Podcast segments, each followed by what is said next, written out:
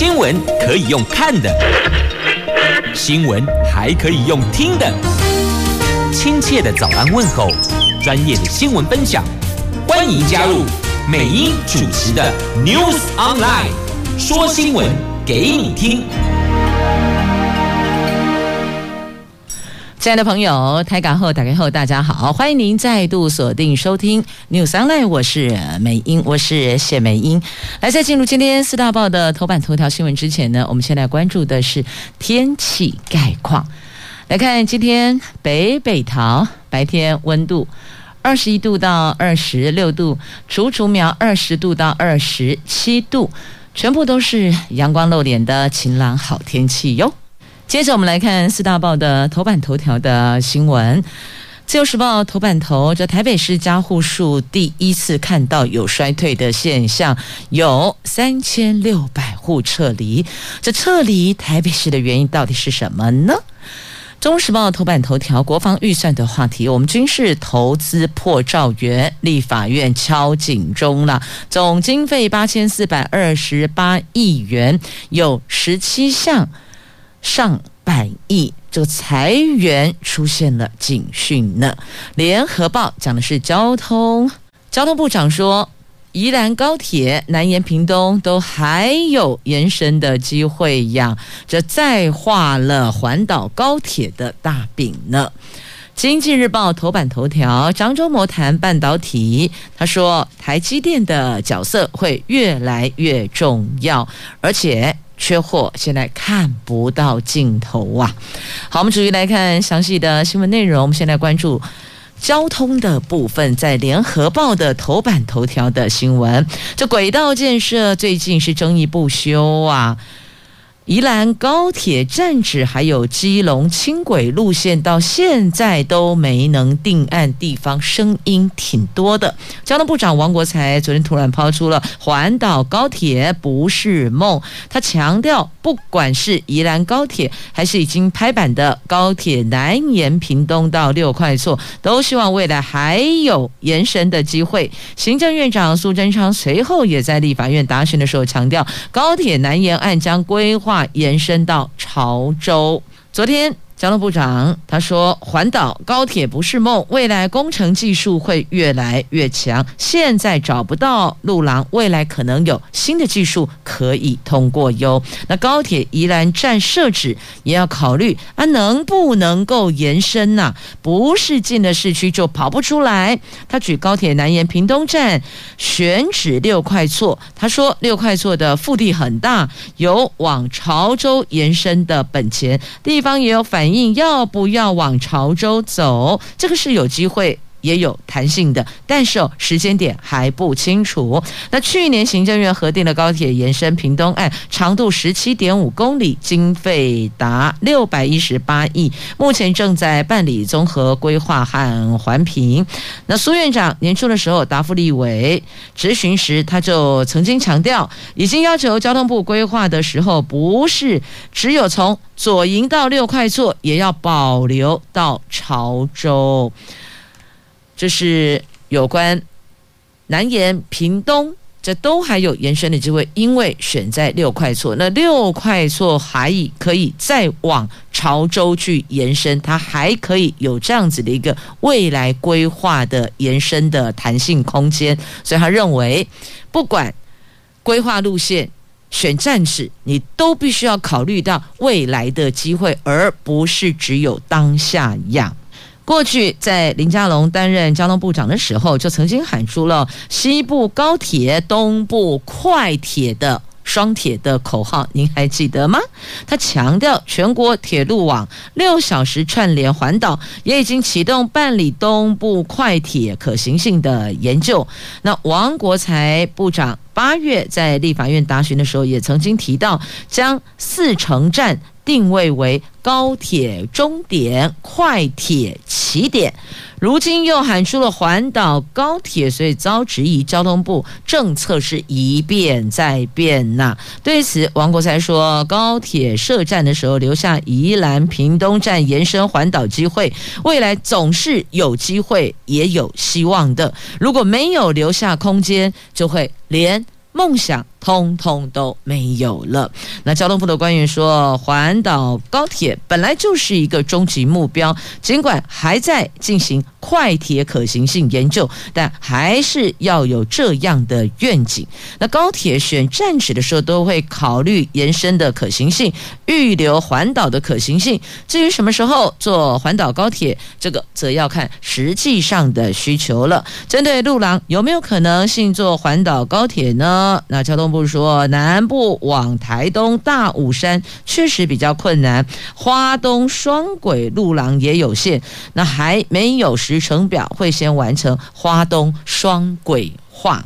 台湾铁道暨国土规划学会说呢，这个政治的痕迹太深了吧？不管是高铁宜兰还是屏东，都存在政治操作，政府多次丢风向球，掀起了地方政治矛盾，吵吵吵吵吵，最后吵出了一个结果之后，就看哪一边的声量高，然后再进行收割。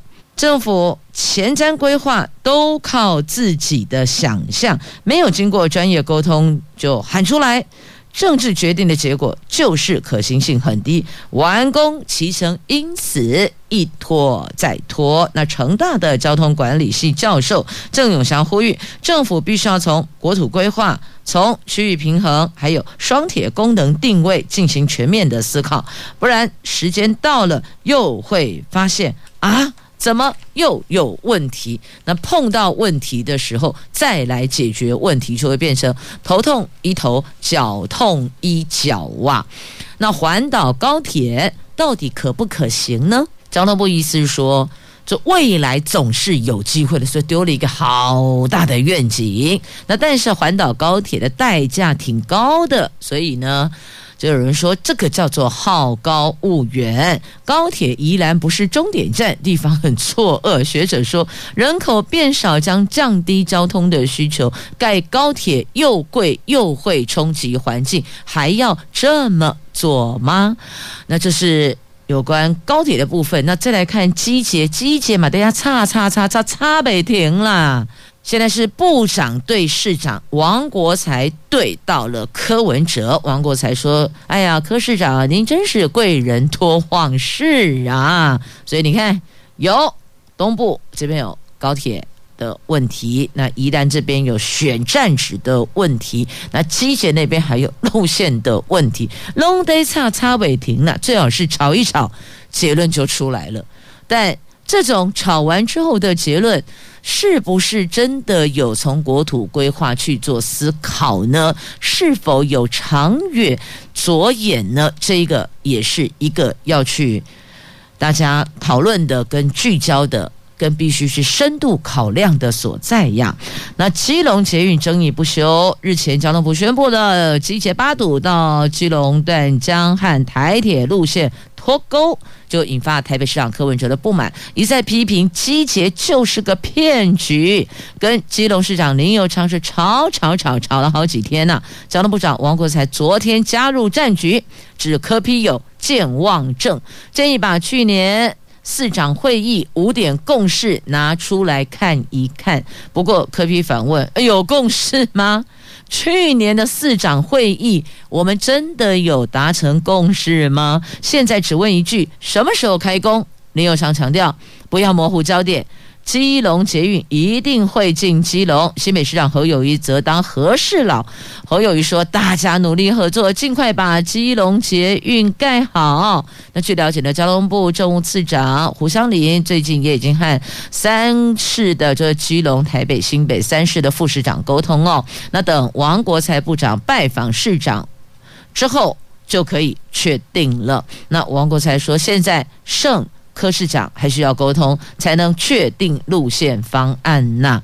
好，这就是两边啊，有宜兰选址，有集结路线，所以呢，冷冰拢得差。只是呢，这个宜兰高铁的站址的选址是地方派系在吵，那么集结的路线呢，是中央跟地方政府。现在听王国材部长的意思，就是只剩台北市。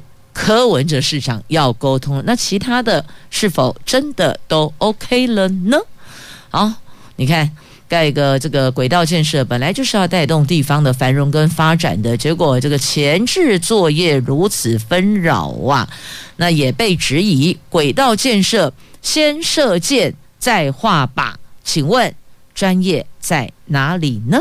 好，这是在今天联合报头版。头条的新闻，那翻开内页的 A 六版面也有相关的延伸的报道，所以你看，不是只有高铁或是快铁或是机捷有所谓的延伸考量，我们连新闻也有延伸阅读呢。所以，请自行翻阅内页的 A 六版面。如果您对这个话题想要详细了解的话，继续我们前进自由时报来关注头版头条的新闻话题。根据内政部的最新的户籍统计，到今年的九月底，台北市的家户数不增反减，已经减少了有三千六百户。哎，这个是一九九一年有统计以来的近三十年的首度衰退，其余的五都都在持续增加当中。那根据统计，有全国户籍数持续增长趋势，到今年九月底，首度突破了九百万户。但是台北市的户籍数由盛转衰，只剩一百零五万七千三百二十七户，比去年底的一百零六万一千户减少了有三千六百七十三户。其余的五都持续增长，当中以桃园市增加的户数是最多的，有一万三千九百七十五户。其次依序是新北市增加一万三千六百七十九户，再来台中市增加一万一千九百七十四户。高雄市增加八千九百九十三户，还有台南市增加了六千零六十三户，所以你从这个数字可以看得出来哦，就台北市衰退，那其他的五都当中呢，桃园、新北、台中增加的户数都破万户。那根据业者、专家业者的分析，哦台北市加户数由盛转衰显著，一方面是因为房价飙涨。而且屋龄普遍都趋于老旧，所以让部分住民选择搬迁新北市等新兴重划区。另外一方面是台北市人口老化严重，也可能是家户数减少的因素之一。所以两个都跟老有关系，一个是屋龄普遍老旧，另外一个是人口老化严重，所以这是另外一种双老。这不是老人住老屋了哦，因为有的因为屋龄比较老旧，所以呢，要买房子的朋友可能就不太会愿意要去考虑。那么另外一个呢，就是因为人口老化严重，所以这个老化如果假设哦，它有某些因素，那所以呢，这个部分就会有户数减少的结果产生了。那还有另外一个，就是房价飙涨啦。如果换成是你要购屋了，准备要置产了，同样的金额在台北市，你买的可能是屋龄比较偏高龄的房子。那如果刷去边啊，新八期是新大楼，那你会如何做考量呢？是不是会思考，如果交通网络便捷，有大众运输可以搭乘，或许你就会调整一定要待在台北市的想法了。所以这些都是有可能。造成台北市家户数首见衰退的原因之一呀。那虽然家户数衰退可能代表房地产的买盘减少，但并不等同房价就下跌喽。台北市已经不是首购为主的市场，反而是以换屋市场为主，并没有供过于求的疑虑啦。但只是说呢，所有的房子哦，就会随着时间屋龄越来越高。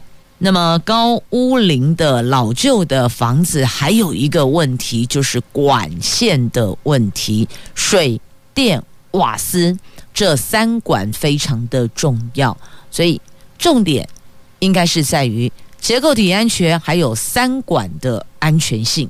就如果都达阵了，那么房屋或许是外观做拉皮，内部做一些装潢，也或许就给您会有心处为尴尬吧，但重点还是安全结构很重要哦，三管的安全很重要。好，这在今天的《自由时报》的头版头条所聚焦探讨的话题，也邀您一起来关注了。那么接下来我们要来看的是《中国时报》的头版头哦，这个是我们的裁员出现了警讯啊，就摊开所有的各部会的预算，发现国防预算。超高的，也就是说呢，我们在军事上的投资是挺大的哦。那立法院敲警钟了，哎，几得都为不是一直增购设备、增加品项、提高金额，重点是裁员在哪里？确实，如果没有裁员支持，那怎么办嘞？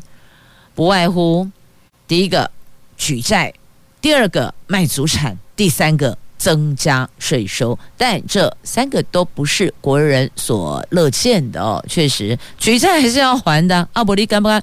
银行救急你们停哦。刚好加后，第二个卖祖产就开始要检视我们国有的土地呀、要来做一些这个公开的招标拍卖了。那第三个就是增加税收，这是所有的国人最不希望看到的。因此，那该怎么办嘞？是啊，那又该如何处理呢？是这个，就交给这个相关单位去伤脑筋吧。但确实哦，有一些支出预算的编列，那要去思考它的急迫性跟它的重要性。好，这是在这一趴带你一起来关注的话题。继续，我们在今天的中时的头版头条，我们的裁员出现警讯的新闻话题。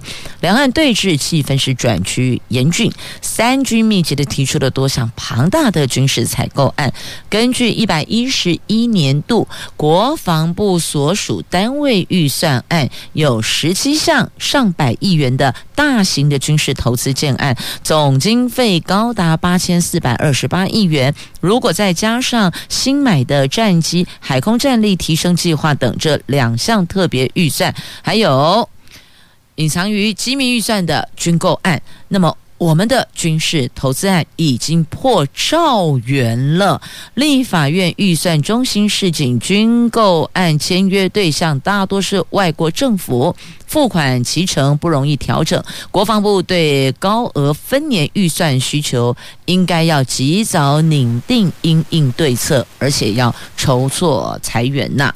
那台海局势近来多被。美国际媒体报道，风险比以往还要增高。那行政院长苏贞昌他也说了，我们一直以备战来止战。那立法院的外交委员会明天邀请国防部部长还有陆委会主委，就台海军事紧张升高，对我国国防战备，还有美国、中国、台湾三方关系的影响，要提出专案报告。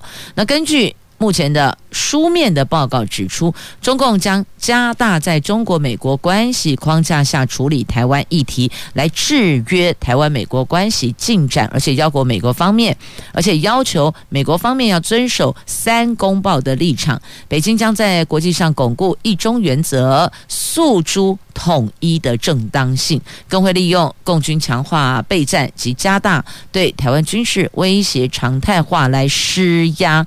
我们台湾调整政治立场，但整体评估，目前台湾海峡情势还没有持续升高，将继续观察中共对我们的作为。妥善因应处理呀。那再来讲到这个预算的部分哦，发现这些军事投资的付款的期程大多集中在一百一十六年度前，所以这些钱要从哪里出来呢？那我明年的国防预算有十一项对外采购案，包括了新型战车、高效能反装甲飞车。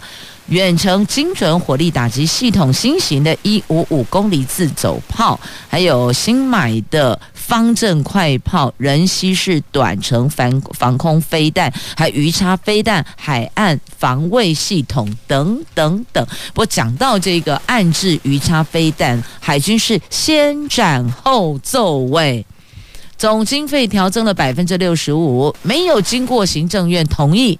就编列了啊？可以这样吗？按照游戏规则，应该是得先请准了之后再走流程嘛。就算你再急，你也得上级长官同意了才能去置办。但现在看起来不是这样呢，海军是先斩后奏，逼得你不得不同意这样做。合乎法规吗？所以要问的是这个哦。那再来呢？我们的人员费用压缩了军事投资比呀，国军人员维持费年年升高，在国家财政资源有限下，人员维持费的增加将压缩作业维持费，还有军事投资，这个叫做排挤。简单的说，就是一个排挤效用。这边增加了，那另外就会变少，因为。饼就这么大，你多吃两口，其他人就少吃两口的概念。所以人员费用压缩了军事投资比。九十七年度人员维持费是一千两百六十五亿，占国防部主管预算比率达百分之三十七点八八。到一百一十一年度，人员维持费占比达到百分之四十五点八四。军事投资预算比率百分之二十五点四七，相对的这个部分就很难往上提升了。好，这些都是相关的问题所在哦。但是如果军事单位有先斩后奏，不知道这个该如何处理哦。好，那么再继续来关注的，就是《经济日报》头版头条的新闻呐。这则新闻呢，除了在今天《经济日报》在中时，还有在联合头版都有报道。来看看张忠谋他在谈半导体，他说了哦，这个美国半导体要在地制造，恐怕。不是那么的容易，张忠谋对这一块并不看好。他强调应该持续在台湾营运。美国是很难打造有竞争力的供应链啦，但是呢，也必须要坦言，这半导体看不到什么时候不会缺货，也就是说呢，它的缺货看不到尽头。那到底什么时候可以缓解？这个目前也还没有个实质的答案呐。台积电的创办人张忠谋他说：“目前看不到半导体什么时候不会缺货，但最终是会缓解、舒缓的缓呢，缓解的。两年前他在台积电运动会的时候就说过，台积电是兵家必争之地，现在看来依旧如此，而且会越来越重要哇。那他说，各国补助半导体制造在地化。”过去的全球化跟自由贸易为世界带来了发达成长，但现在的世界已经不是平的。有人说台湾、南韩不安全了，需要有一些产能在美国，就半导体制造的产能在美国，无论是透过建立一些产能，或是就近拥有，但这个对全世界、对亚洲的半导体厂，甚至是英特尔，这都会是挑战呐。有人提出了。鼓励美国政府补助的想法，现在已经看到美国希望提高半导体制造比重，所以寄出了大概台币一点四五兆元的补助。不过，这些在张忠谋看来绝对不够的。他认为相关的政策并不会因为让时钟钟摆往回拨。后续的投资额度绝对不够，又要更多补助，但这样的投资的供应链造价跟纳税人的代价就会相当相当的可观呐，所以他并不看好。有人提美国半导体在地制造，那还是有它的问题。那现在呢，半导体产业比较头疼的是什么时候不缺货？缺货的尽头到底在哪里？那再来，台积电会越来越重要。我们这一座护国神山呢，还是会越来越重要，因为是兵家必争之地。现在看来依旧是如此。那各国的补助不会让钟摆回拨的，这个千万别误解了。来继续关注这个晶片荒，晶片荒挡不住，部分的车型暂停接单了。在车用晶片短缺冲击的全球车市，供不应求还有涨价的预期心理带动下，订单大大增加。台湾车市龙头和泰汽车都难以招架，昨天宣布了有五款车型暂停经销商接单。晶片短缺状况比十年前的日本三一一大地震引发的缺料潮还。要较严重，这个也创下了业界的先例。那不只是和泰，中华车昨天也松口，晶片供应紧俏，欠料已经是公开的秘密。目前是不计成本在市场扫货来供应市场需求。不过即将过年，如果晶片再缺，恐怕也很难撑下去呢。那现在看到豪华车更是这一波晶片短缺的重灾区，豪华车对晶片的需求更大，等待期甚至会长达一年时间。保守估计，国内豪华车的供应缺口破万，许多车主甚至要到明年的下半年才拿得到车呢。那因为缺晶片，只能够缩减。配备以及减少晶片的使用，譬如说我只给你一把钥匙，或是缩减电动尾门、主动安全配备等功能。如果车主愿意接受，就折在售价上面。即便如此，想要尽快领车的车主还是很多的，所以看来短期还是难以消化的。继续，我们来关注财经新闻，在今天《经济日报》头版版面。随电子法说行情启动，包括了立即涨停，联发科、联电等股价都上涨，加上不少次产业强扬，特别是元宇宙概念股带动，吸引了市场人气。昨天电子股盘中占比攀升到有七成啊，激励了台湾股市重返一万七千点的大关，是蓄势挑战季线反压。那观察贵买电子成交比重有。百分之七十六点二，其中又以半导体占比百分之五十九点九是最高的。从筹码面来看，投信连续八个交易日买超贵买，累计买超二十九亿。那自营商八个交易日只有两天卖超，累计买超十亿元。显然，内资对于贵买市场是更具有信心的。那成交量增加到三千两百九十亿元。好，那再继续是十一月十一号登场的财富管理二点零的论坛，邀请了中信银个金执行长来分析高资产族群理财的想法跟一些做法。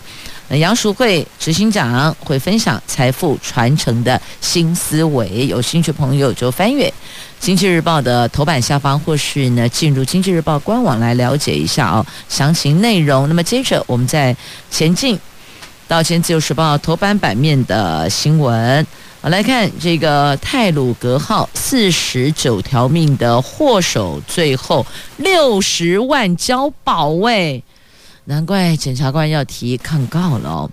台铁四零八次泰鲁阁列车今年四月二号在花莲清水隧道出轨，造成了四十九个人死亡，有两百个人受伤。被收押的这个肇事包商李义祥哦，收押了五个多月哦，昨天获得花莲地院的裁定六十万元交保，外籍义工也。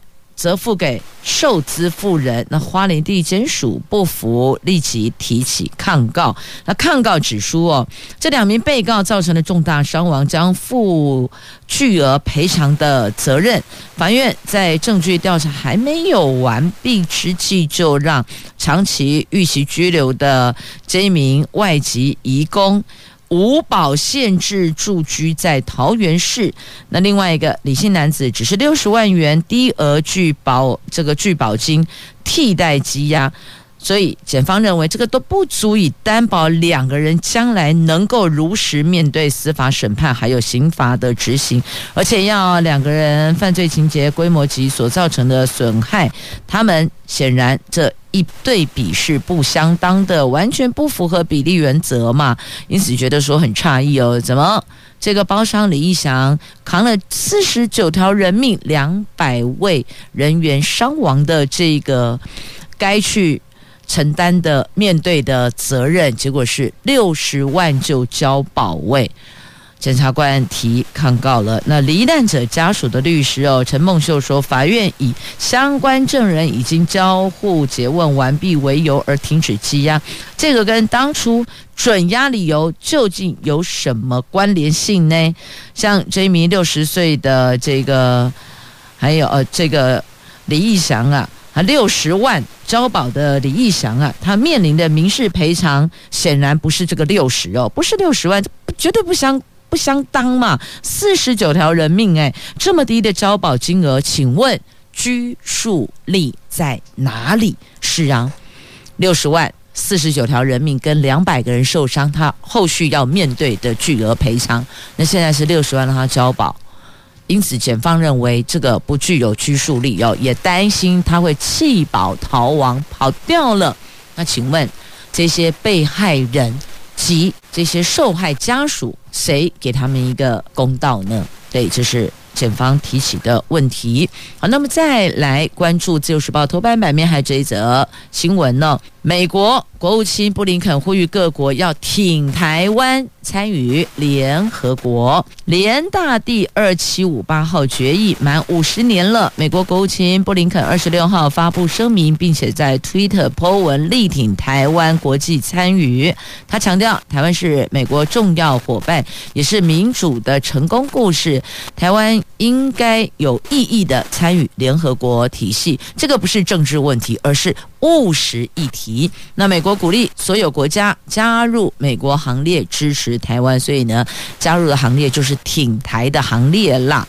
那这个不是政治议题，而是务实议题。它果然是一语中的，讲到了这关键点，讲到了重心哦。好，所以发出了一份声明，在今天《自由时报》头版版面的新闻，看加码券呢，有立委说这感觉被政府骗。因为加码券灌水，振兴加码券是灌水券吗？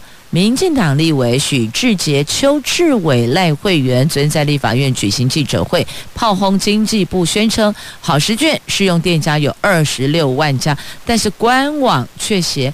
五万家，而且部会加码券都有类似灌水状况，不少民众都觉得好像被政府欺骗，相关部会得再加加油。那许智杰说，经济部等八大部会为了配合行政院的振兴券，各自推出加码券，但部会加码券的适用店家疑似有灌水情形，其中落差最大的竟然高达百分之九十，不会吧？说了那么多公嘎脆嘎转剖，结果只有百分之十是真的，百分之九十拢是无影诶，这怎么可以呢？这许智杰说，好食券适用店家为例。官网写五万家，经济部回复立委办公室说法是十一万家，但当初政府记者会上说法是二十六万家，所以这个数字一变再变，让民众无所适从。不过五万、十一万、二十六万，这落差真的很大哦。他不是说五万跟六万之间的差异，是五万跟二十六万的差异耶。那目前各部会加码券适用店家达到。和日前向国人公布的数据显示，表现最好前三名分别是国旅券，再来爱元券、农游券。是这个使用的店家数跟先前回复公布的数据相当的接近，没有灌水的情形哦。但确实有些这个使用上来讲，真的不如预期。包括不找零啦，因为面额其实也不小。有些如果只是想要买个便当，阿喜哥假借的丢到哦，那。两百元出去，他是不找钱的，不找零的哦。所以有人也反映说，金额那个面额应该要再把它降低，会比较好用一点点。那政府的说法意思就是说，我就是要你们加嘛，我就是要你们提高消费呀。可是哦，要跟政府杯杯讲一下，提高消费，每个人也想啊。可是。进账口袋进来的钱没有增加的话，我要如何提高消费呢？可不可以告诉我该怎么做呢？好，那再来针对加码券，立委说有灌水，而且出来讲话都是民进党的立委，这三位啦，昨天开记者会的都是民进党立委哦，有邱志伟、许志杰跟赖慧媛，那他们建议审查制改申请制哦，希望能够达标啊。那他们提出了国发会的地方创生券，因为限制绑定台湾配才能使用，导致推广及招募店家算是有困难的。原本设定一千家的目标，现在只有三百七十九家，连四都都不到啊，所以建议国发会将招募店家的条件中的部会推荐审查制改为店家主动申请制，这个才能够尽早达标。所以调整一下一些选项内容，或许就可以达标了。好，这是振兴券、加码券。不管是什么券，都跟数字有关。那接着再来看数字的话题，民调，民调不就是数字堆叠出来的吗？我们来看一下年底四大公投的最新民调，反来猪、早交、绑大选，同意票一面倒。那重启和四，则是首度超车哦。下个下下个月啊，现在是十月底，来十二月十八号，我们要举行四大公投。台湾民意基金会昨天公布民调，反莱猪、珍爱早教和公投榜大选这三大案的同意票是一面倒。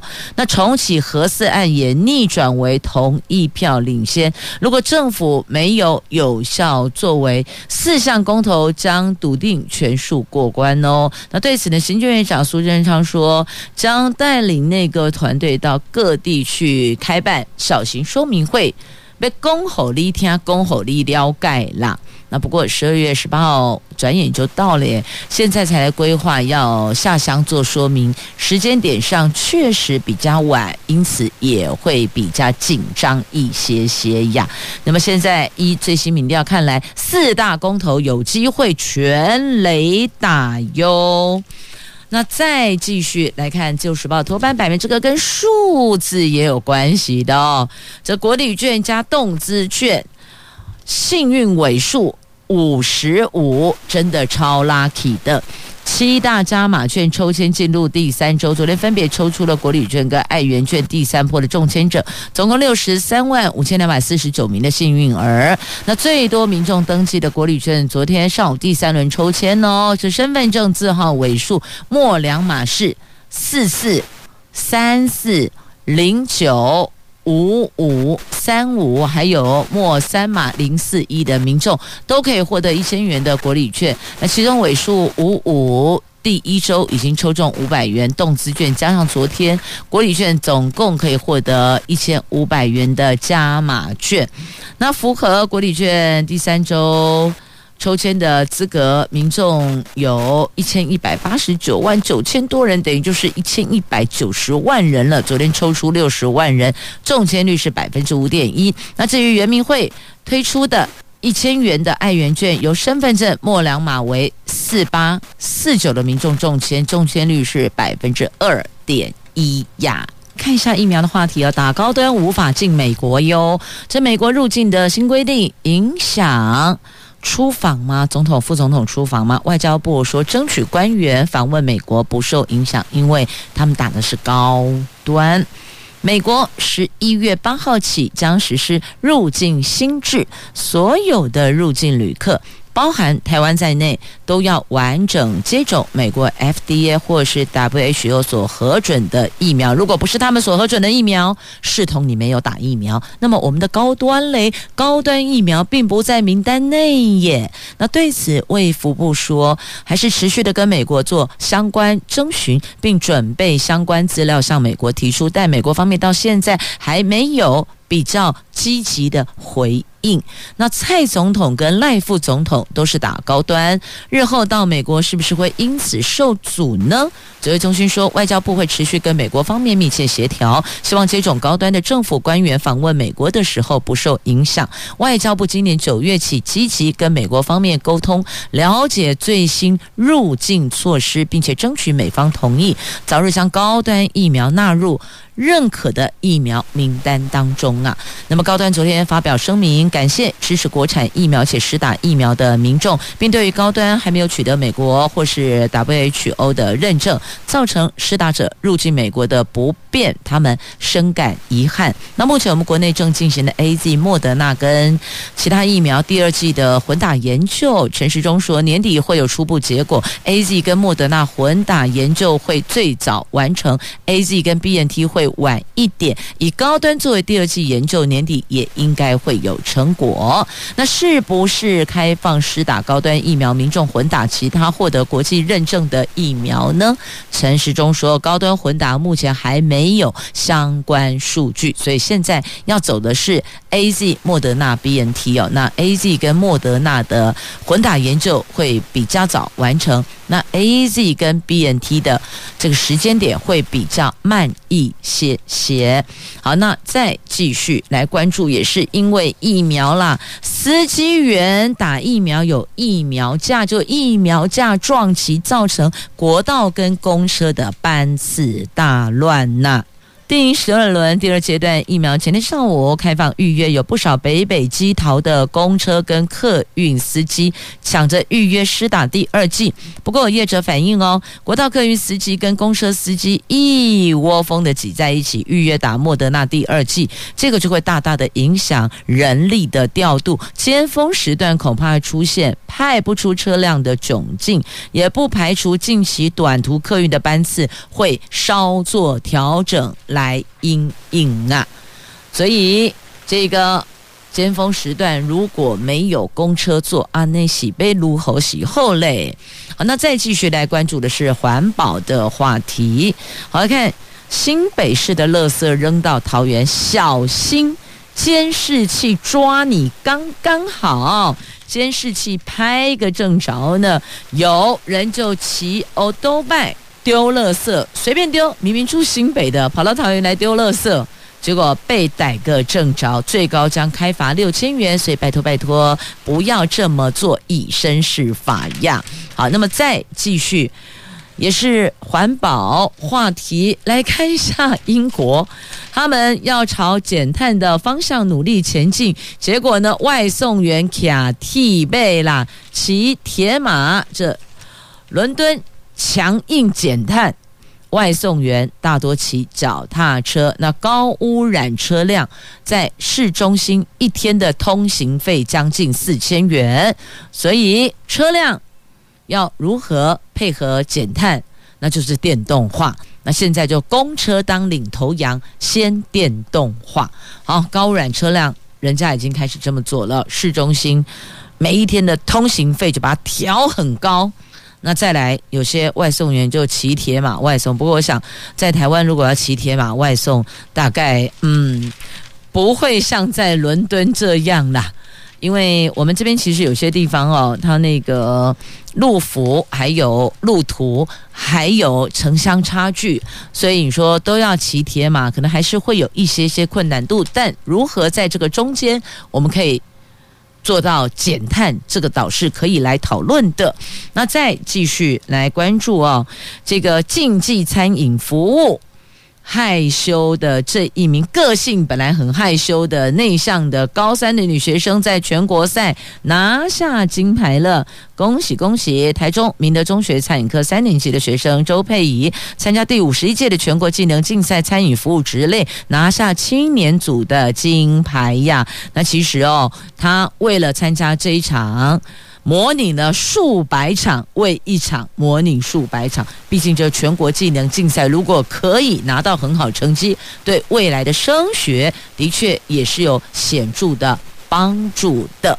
那再继续，淡水古迹博物馆底加啦，万圣节要毛起来办 party 呢？为什么要毛起来？因为毛小孩来了。